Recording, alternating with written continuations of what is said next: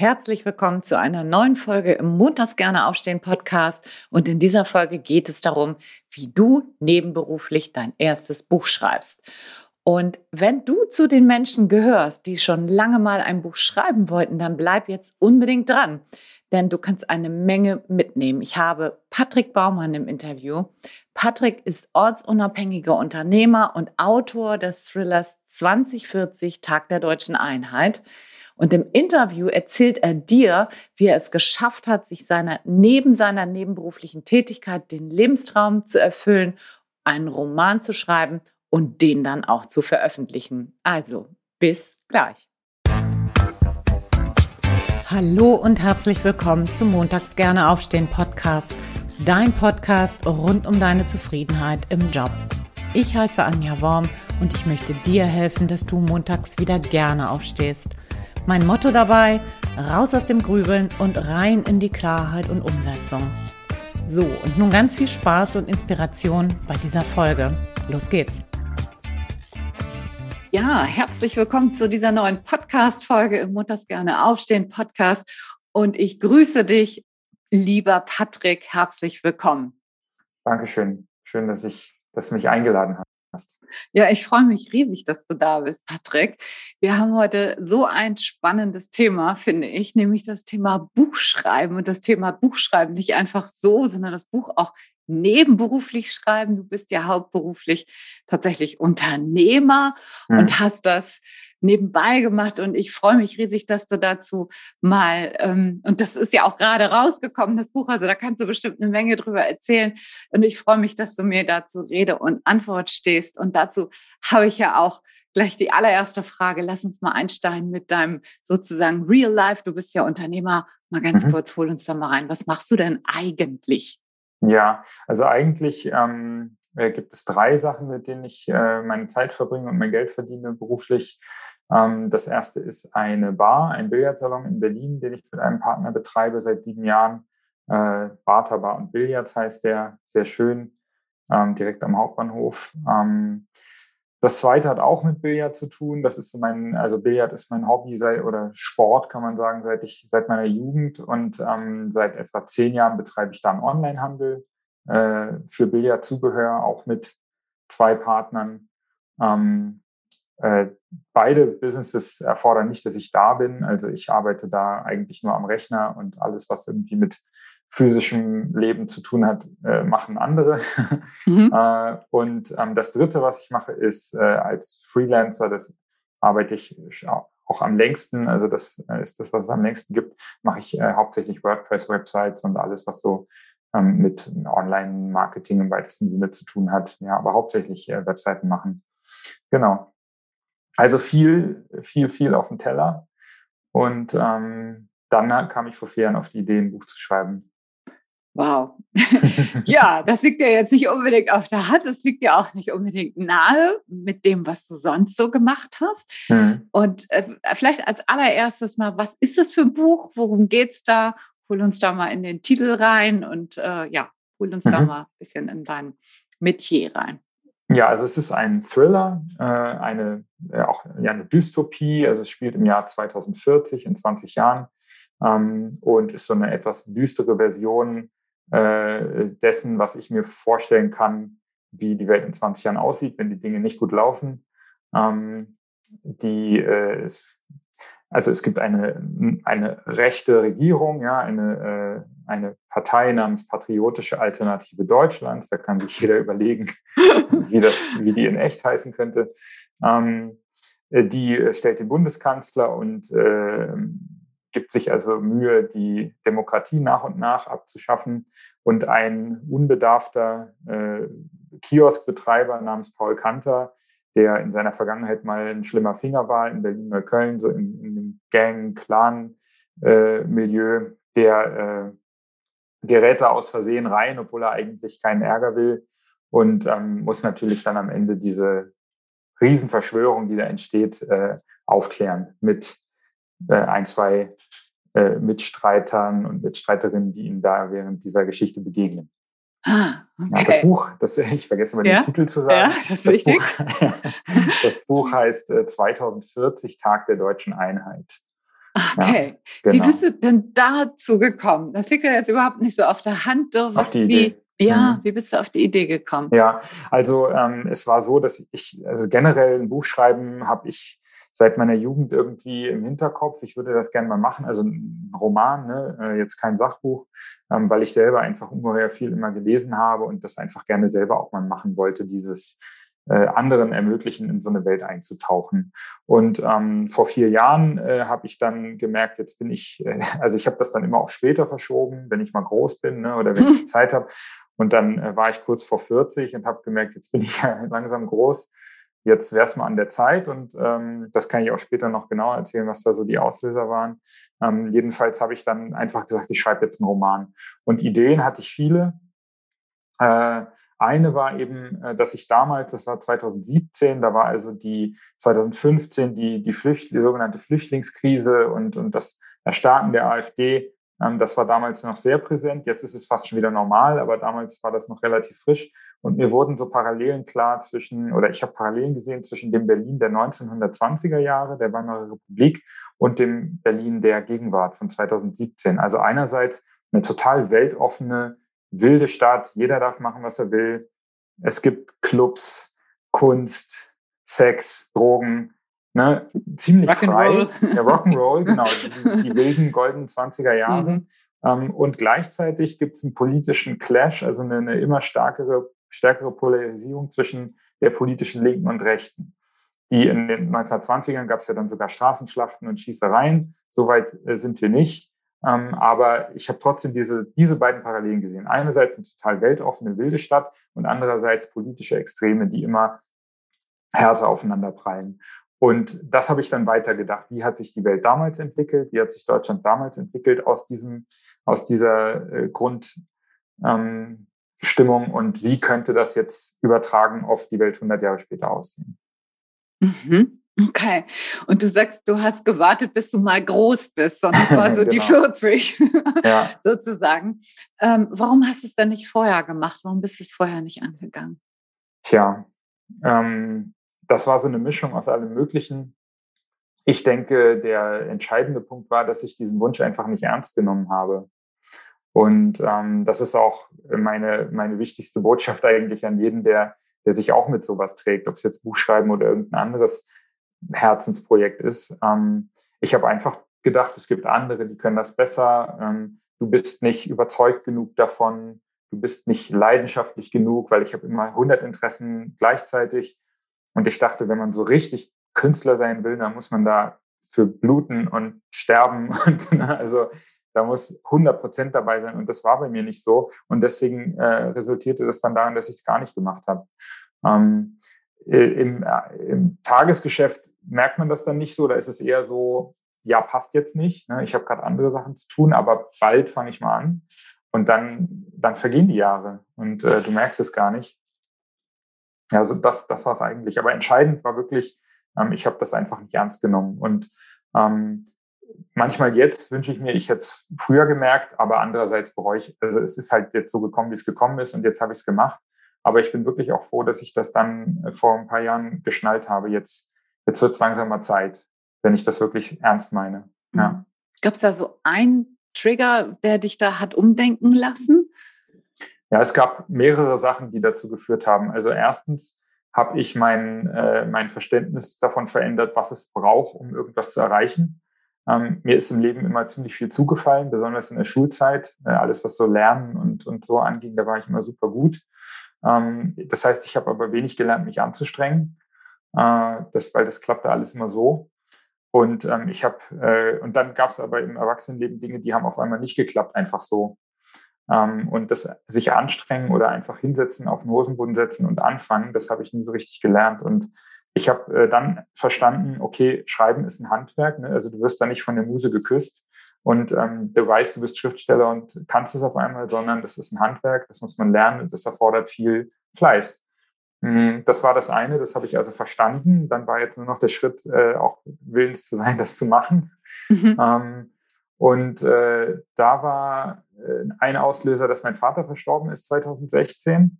Und ähm, da, das war so das erste Mal, dass eine nahe Person gestorben ist. Das heißt, wo ich so äh, richtig deutlich äh, äh, gesehen habe, das Leben ist, äh, geht nicht ewig und ähm, man hat nicht ewig Zeit. Äh, und er hatte einige Träume, die er, die er nicht umgesetzt hat, die ich aber, die er, von denen er immer wieder erzählt hat, was er gerne noch machen würde. Und das ist alles nicht passiert. Und äh, das hat mich damals äh, ganz schön, äh, ganz schön erwischt. Äh, aber heute bin ich dankbar dafür, weil das hat eben auch ganz viel angestoßen. Ich denke, ich will nicht mehr so viel Zeit verplempern einfach. Mm, und das Dritte war, dass ich zu dem Zeitpunkt auch das Gefühl hatte, ich habe jetzt schon länger nichts mehr gemacht, was mich fordert. Also äh, ich hatte zwar viel zu tun, aber das war alles eher so Business as usual und da war wenig, ähm, wenig Herausforderung. Und ähm, äh, ja, und das alles führte dazu, dass ich dann gesagt habe, okay, jetzt fange ich, jetzt mache ich das mal. Und ich habe es aber auch als Experiment gesehen, erstmal herauszufinden, gefällt mir die Tätigkeit des Buchschreibens eigentlich wirklich oder gefällt mir nur die Vorstellung, am Ende ein umjubelter Autor zu sein. Ne? Das kann ja auch sein. Also oft hat man so eine, so eine Vorstellung, und die eigentliche Tätigkeit, die gefällt einem aber gar nicht. Ne? Es gibt also so, ach, so ein, so ein schöner kleiner Coffeeshop wäre toll, ne? Und dann merkt man auf einmal, da muss ich ja jeden Tag zehn Stunden Kaffee machen. Ne, so, also ja. äh, das wollte ich halt auch wissen, ob das nur eine romantische Vorstellung ist oder ob mir die Tätigkeit wirklich Spaß macht auch. Und war das so? Ja, das war so. Mhm. mhm. Also das habe ich, es ist zwar immer noch anstrengend, also es ist mühsam und ich muss mich immer wieder an den Schreibtisch treten sozusagen, aber ähm, es dann zu, zu machen und gemacht zu haben und ähm, auch zu sehen, dass ich da was bewirke bei den Leuten, die das dann lesen. Dieses Gesamtpaket ist attraktiv. Das Einzelne, sich jeden Morgen hinsetzen und wieder sich was aus den Fingern äh, zwingen, das ist nicht, das ist nicht immer Spaß, aber das Gesamtpaket, äh, habe ich gemerkt, gefällt mir richtig gut. Ja. ja, super. Dann hattest du also ein großes Ziel, eine große Vision und äh, bist dann darauf immer jeden Tag sozusagen zugelaufen. Kann mhm. man das so sagen? Ja. Ja. Ich würde gerne noch mal einen Schritt zurück. Du hast gerade gesagt, das ist ein Handwerk wie hast du denn dieses Handwerk gelernt? Also wenn ich mir jetzt vorstelle, ich sollte jetzt Tischlern, mhm. ähm, ich habe jetzt so zwei linke Hände, würde ich mal sagen. mein Tisch würde wahrscheinlich vielleicht nur drei Beine haben oder so. Mhm. Ich, ich, konnte so viel Learning by Doing machen, das bräuchte, glaube ich, ziemlich lange. Hast du mhm. Das tatsächlich gemacht, Learning by Doing? Das heißt viel, viel schreiben? Oder bist du da in irgendwie einen Kurs gegangen, hast dir ein Mentoring gesucht oder wie bist du da mhm. konkret mit deinem Handwerk umgegangen? Ja, also wenn du Tischler werden willst, hast du ja den Vorteil, dass das ein Ausbildungsberuf ist in Deutschland. Das heißt, äh, mein Geschäftspartner zum Beispiel hat mit über 40 eine Tischlerlehre gemacht. Also Super. da, das ist, da gibt's eben Leute, die bringen dir das bei, ne? das Handwerk. Beim Schreiben ist das nicht so einfach. Es gibt ja im englischsprachigen Raum gibt es schon lange Creative Writing an Universitäten und so. In Deutschland ist das nicht so verbreitet. Ähm, aber es gibt natürlich haufenweise Quellen und ich habe das dann, das dann gemacht, quasi im Selbststudium. Ich habe viele Bücher gelesen äh, darüber, wie man schreibt, wie man äh, Stories entwickelt, wie man Figuren entwickelt, das ganze Handwerk. Ne, da gibt's wirklich viel Literatur zu. Und dann habe ich auch ähm, zwei äh, Kurse äh, besucht. Also das waren Fernkurse, Online-Kurse, ähm, wo man Theorie lernt, aber dann auch Schreibübungen bekommt und dann von einem äh, Coach oder Le Lektor, einer Lektorin äh, Feedback bekommt und so. Ja, ja ähm, also das Buch war für mich äh, tatsächlich auch eine Art äh, Schreibübung. Also früher haben Romane, also so die ersten zwei, drei Romane von Schriftstellern haben vielleicht nie das Licht der Welt erblickt, weil sie in einer gewissen Weise ein Gesellenstück oder ein Übungsobjekt waren. Und ähm, äh, das ist das Buch für mich auch gewesen. Und ich, äh, also ein Gesellenstück. Es ist äh, gut genug. Ich habe es auch professionell dann lektorieren lassen und ähm, und äh, korrigieren lassen und so weiter. Also das Feedback ist bisher auch ganz erquicklich. Ähm, aber es ist für mich trotzdem das erste, das erste Werk. Ne? Also ich habe da auch vor, noch viel zu lernen in die Richtung. Ähm, also ich glaube, viel Schreiben ist am Ende dann das Entscheidende. Ne? Die, beides, das Handwerk sich, äh, ähm, sich theoretisch aneignen und dann aber eben die Handgriffe üben. Ne? Und beim Schreiben ist der Handgriff dann eben Text produzieren. Genau. Ja, das heißt, es hört sich so danach an, als wäre das nicht das letzte, sondern als würden noch weitere Werke von dir kommen. Ja, also ich habe äh, echt Blut geleckt. Ich habe gemerkt, es macht mir Spaß. Ich habe gemerkt, ich kann es. ähm, oder bin auf einem guten Weg. Und äh, die Vorstellung, dass ich dieser Sache mehr Zeit widmen kann, da, die ist schon sehr inspirierend. Also das will ich auch. Cool. Ja, ja super. Mhm. Wie lange hat denn das jetzt insgesamt gedauert, so dieser ganze Prozess, so vom, vom Moment, wo du gesagt hast, so ich mache das jetzt. Vielleicht nehmen wir mal so dieses Handwerkliche raus, also das Lernen, mhm. dass du das ähm, konntest, sondern nur diesen reinen Prozess von dem Moment an, wo du gesagt hast, okay, das wird jetzt mein Buch, das wird meine Story bis zu dem Zeitpunkt, äh, wo es jetzt veröffentlicht wurde? Wie, wie lange, hm. was war das für ein Zeitraum? Ja, also der Zeitraum war, äh, streckte sich über gut vier Jahre. Also ich habe so im Frühjahr äh, 2017 damit angefangen und jetzt eben vor einer guten Woche das äh, veröffentlicht. Ähm, September, nee, Ende August 2021, also gut vier Jahre. Ähm, ich habe zum Glück meistens Toggle laufen gehabt, meine Zeit-Tracking-App, wenn ich geschrieben habe. Und da habe ich vorhin mal reingeguckt. Also es waren jetzt insgesamt 572 Stunden. Ähm, das äh, ist, finde ich, gar nicht so viel. Das ist aber hauptsächlich reine Schreibzeit. Also da ist eben nichts dabei mit Bücher übers Schreiben lesen oder Schreibübungen oder so, sondern reine Zeit, die ich an diesem Buch geschrieben oder recherchiert habe oder korrigiert oder so. Ja. 172 Stunden. 572. Ah, okay. Ich wollte ja. gerade sagen, das nee, klingt Fünf, nicht so viel. 572. Ja, okay. Und ich kann auch nicht, ich bin mir nicht sicher, wann ich, ob ich wirklich von Anfang an, ich glaube, ich habe, also die ersten paar Monate habe ich noch nicht mitgetrackt, weil ich erst so 2017 überhaupt mit dem Tracking angefangen habe. Und ähm, ich kann auch nicht garantieren, dass die immer lief, die Uhr. Aber so, ja, also irgendwas. Vermutlich 600 Stunden, hm, kann ja, man sagen. So mhm. in dem Dreh, das kann sein, ja. Also, mhm. ähm, und äh, das, wenn man, also ich gehe jetzt davon aus, also ich gehe bei meiner Arbeitsplanung davon aus, dass ich so etwa 20 produktive Stunden in der Woche auf die Uhr bekomme, selbst wenn ich 40 am Rechner sitze. Ähm, und dann kann man sich das ja ausrechnen. Also ich denke, das wäre in einem, in einem Jahr, wäre das auch machbar ge gewesen oder oder weniger. Ich kenne Leute, die schreiben drei, vier Bücher im Jahr. Ähm, aber es ging ja ums Nebenbei-Arbeiten. Ne? Und da muss man halt ein paar Jahre einkalkulieren. Okay, genau, das wollte ich dich gerade fragen. Wie hast du es gemacht neben dem Job? Also ja. wie, wie war das ganz konkret? Du hast ja einen Haupttime, also einen Fulltime-Job sozusagen. Ja.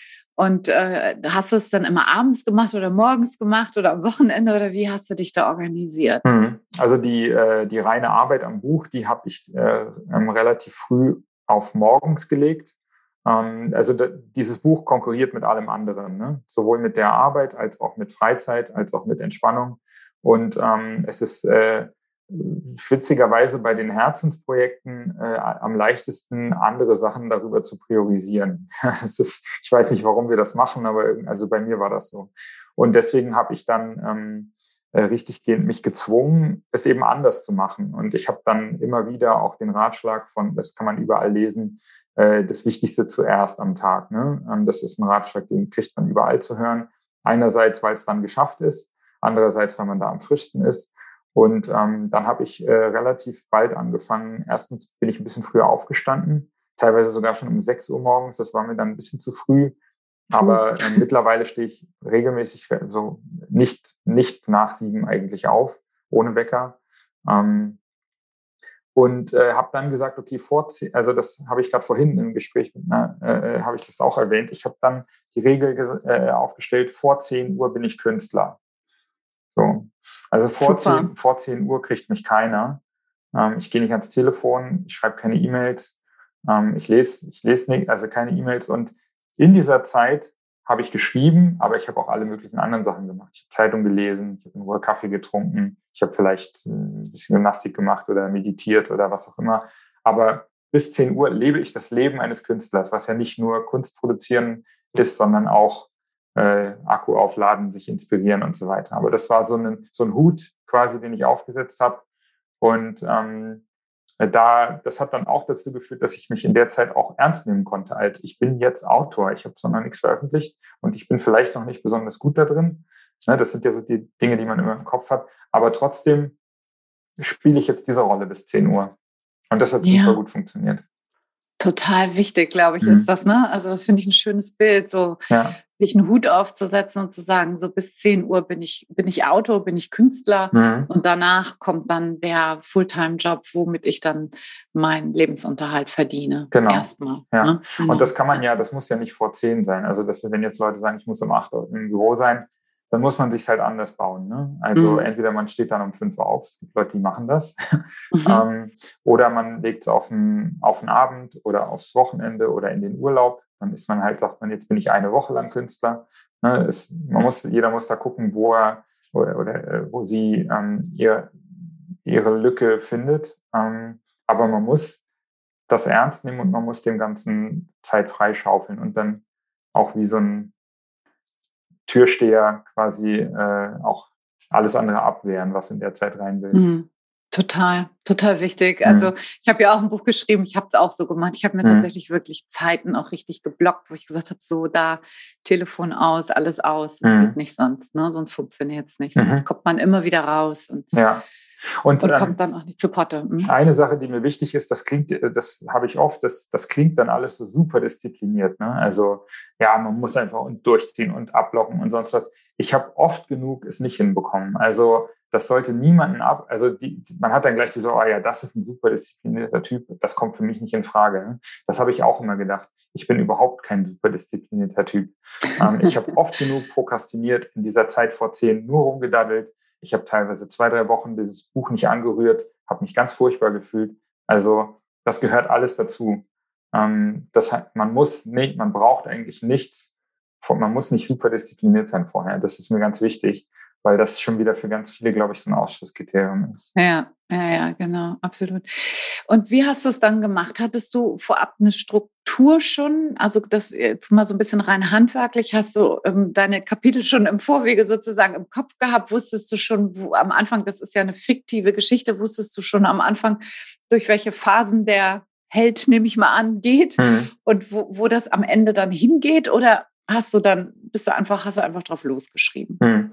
Ähm, also das, das, die, diese Unterscheidung, die du da machst, das ist so die klassische Unterscheidung, wie schreiben Leute Bücher. Da gibt es im Englischen dann den, äh, gibt's die beiden Begriffe, den, den Plotter und den Pantser. Also Plotter von man, man plottet, also der Plot ist ja eben so die gesamte Handlung. Man plant das alles vorher, ne? das wäre eben die Variante äh, alles komplett durchzuplanen und dann eigentlich nur noch runterzuschreiben. Und das andere Extrem ist der Pantser, also von Pants Hose, der sich einfach auf seinen Hosenboden setzt und losschreibt. Ja, das ist so die klassische Unterscheidung und da gibt's alles. Ne? Das, äh, der eine macht so, der andere so.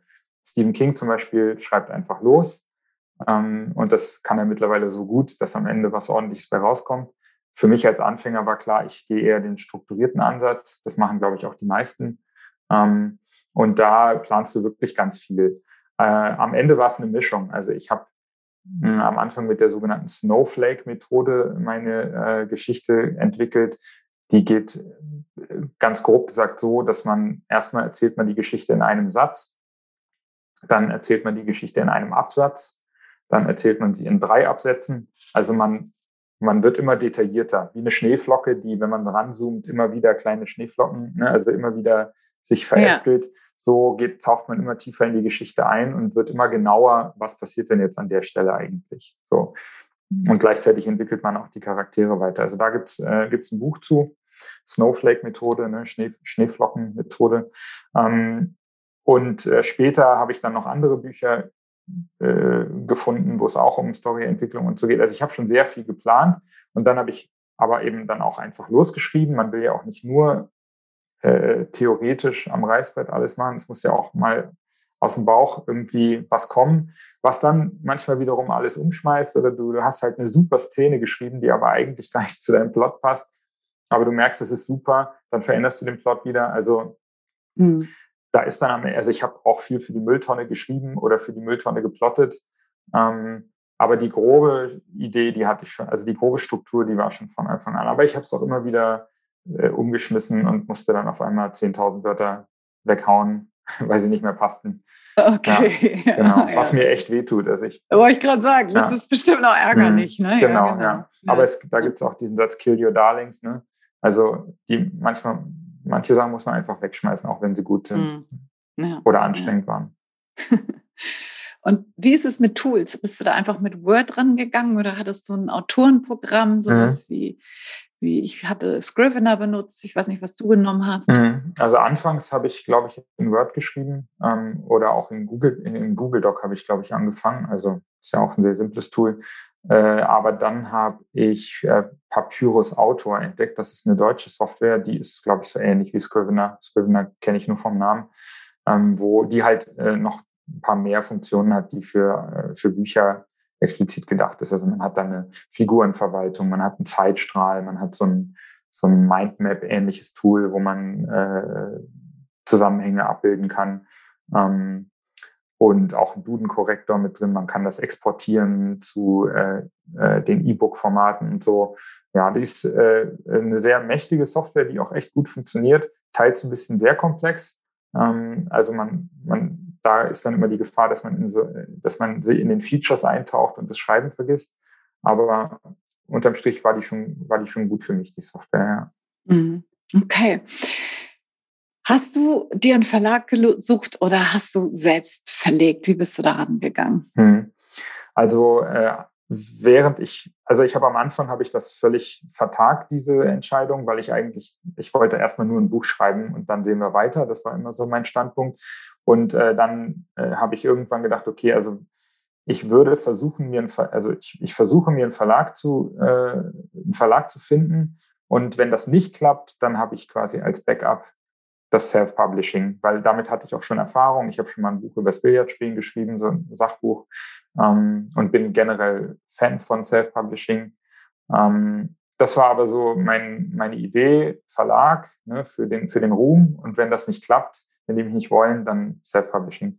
Und als es dann vor ein paar Monaten soweit war, dass ich konkret das entscheiden wollte, da habe ich mich dann doch gleich für Self-Publishing entschieden. Ähm, Einerseits, weil ich äh, auf das Klinkenputzen ehrlich gesagt keine Lust hatte. Ähm, äh, also allein wenn ich schon die, die, äh, diese Formulierung lese, äh, ähm, wenn Sie nach Einsendung Ihres Manuskripts nach sechs Wochen nichts von uns gehört haben, betrachten Sie das als Absage. dachte ich so, nö, dann, wenn die mir nicht mal eine E-Mail schreiben können.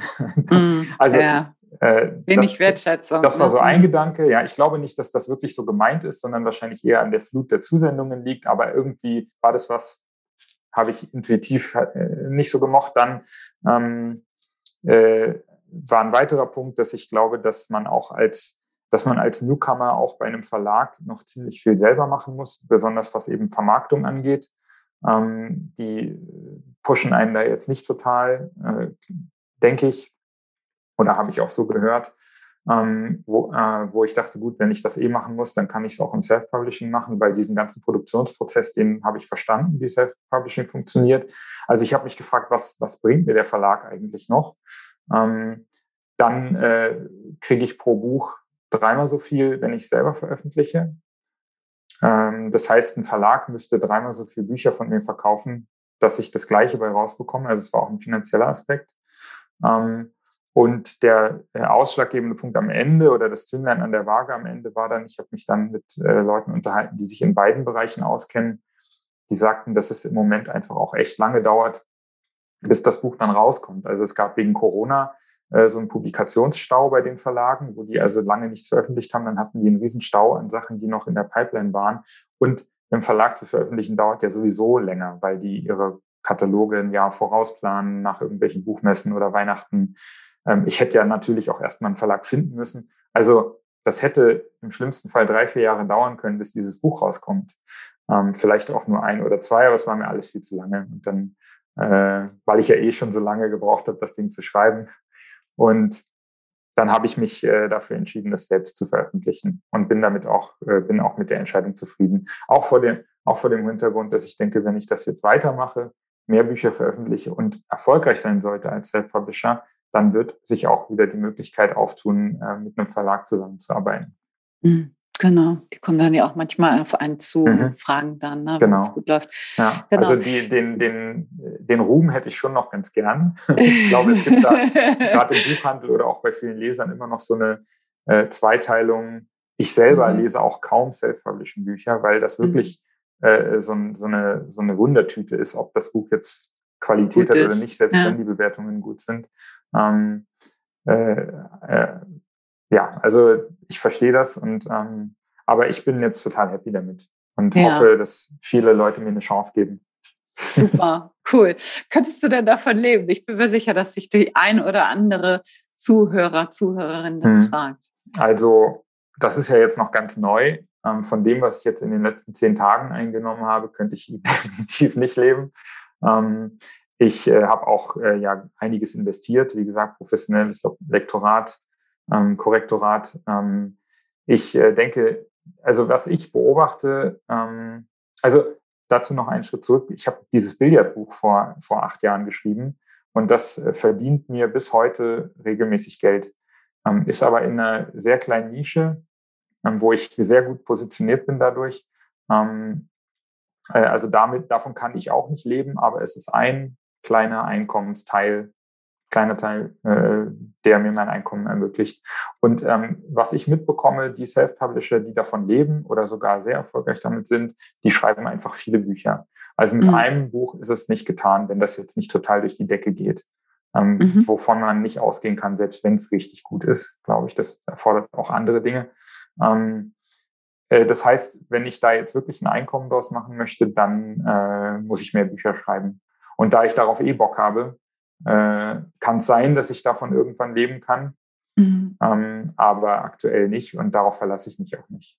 Ja, ja, ja, genau. Es ist okay. eher so, dass ich, äh, dass ich ähm, anstrebe, mit meinen äh, Businesses als Unternehmer eben gutes Geld zu verdienen und immer weniger Zeit damit verbringen zu müssen, sodass meine, meine anderen Geschäfte mir ermöglichen, dieses Buch zu schreiben mhm. äh, oder weitere mhm. Bücher zu schreiben. Mhm. Ja, okay.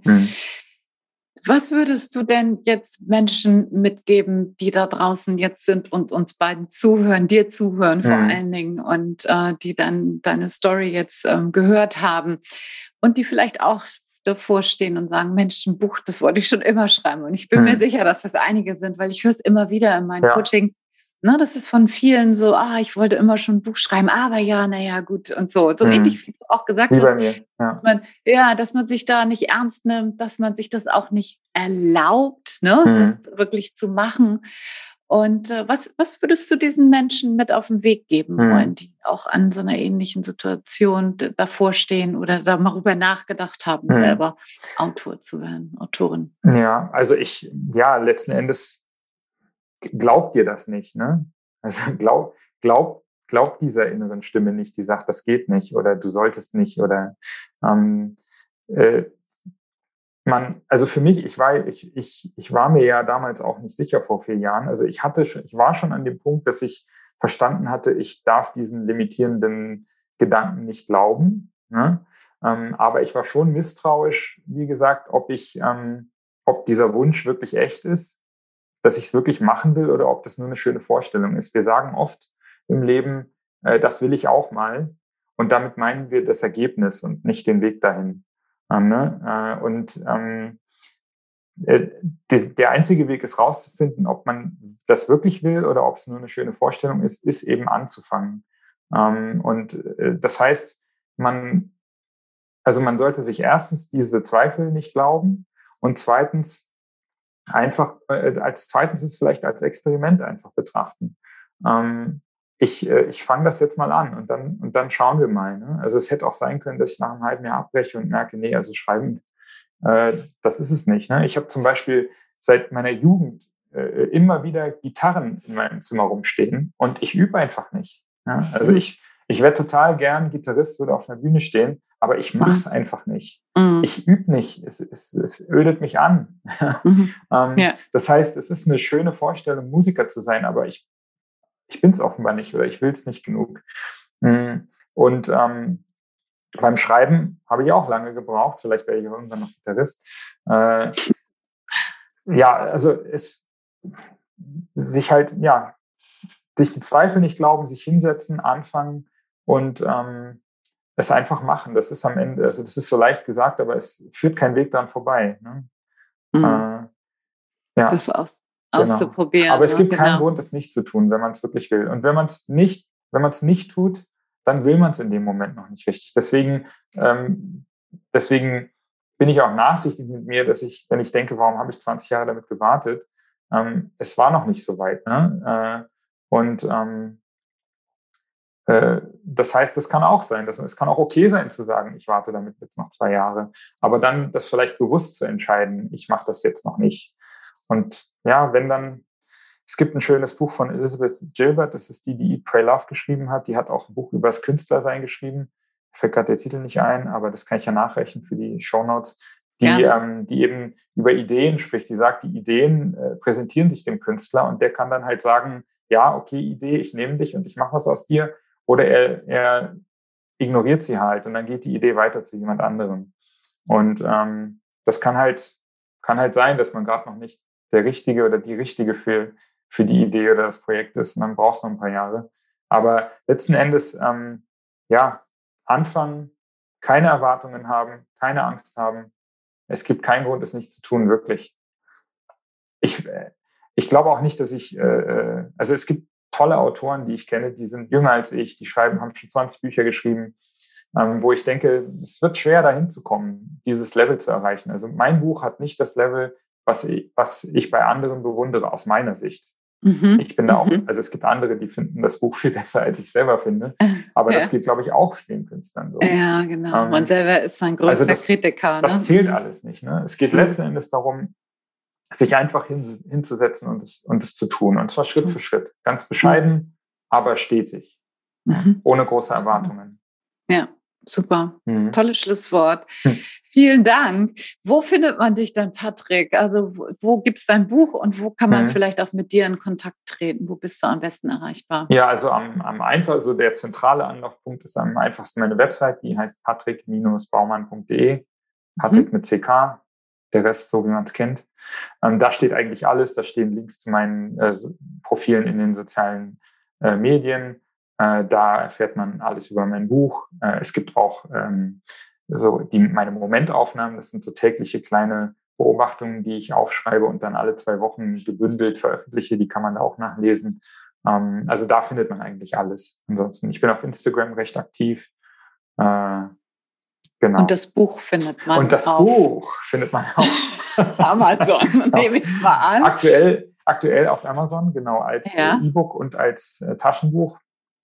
Äh, das ähm, wird es in den nächsten Wochen dann auch im Buchhandel und auf anderen E-Book-Plattformen geben, aber aktuell nur auf Amazon. Das ist am Anfang immer am leichtesten und man erreicht erstmal den größten Batzen des Markts äh, ich bin da auch noch in einem Wettbewerb, äh, wo man eben auch exklusiv bei Amazon sein muss, damit man da teilnehmen darf. Aber das äh, wird auf jeden Fall auch in den anderen, also im stationären Buchhandel und dann auf den anderen Plattformen verfügbar sein.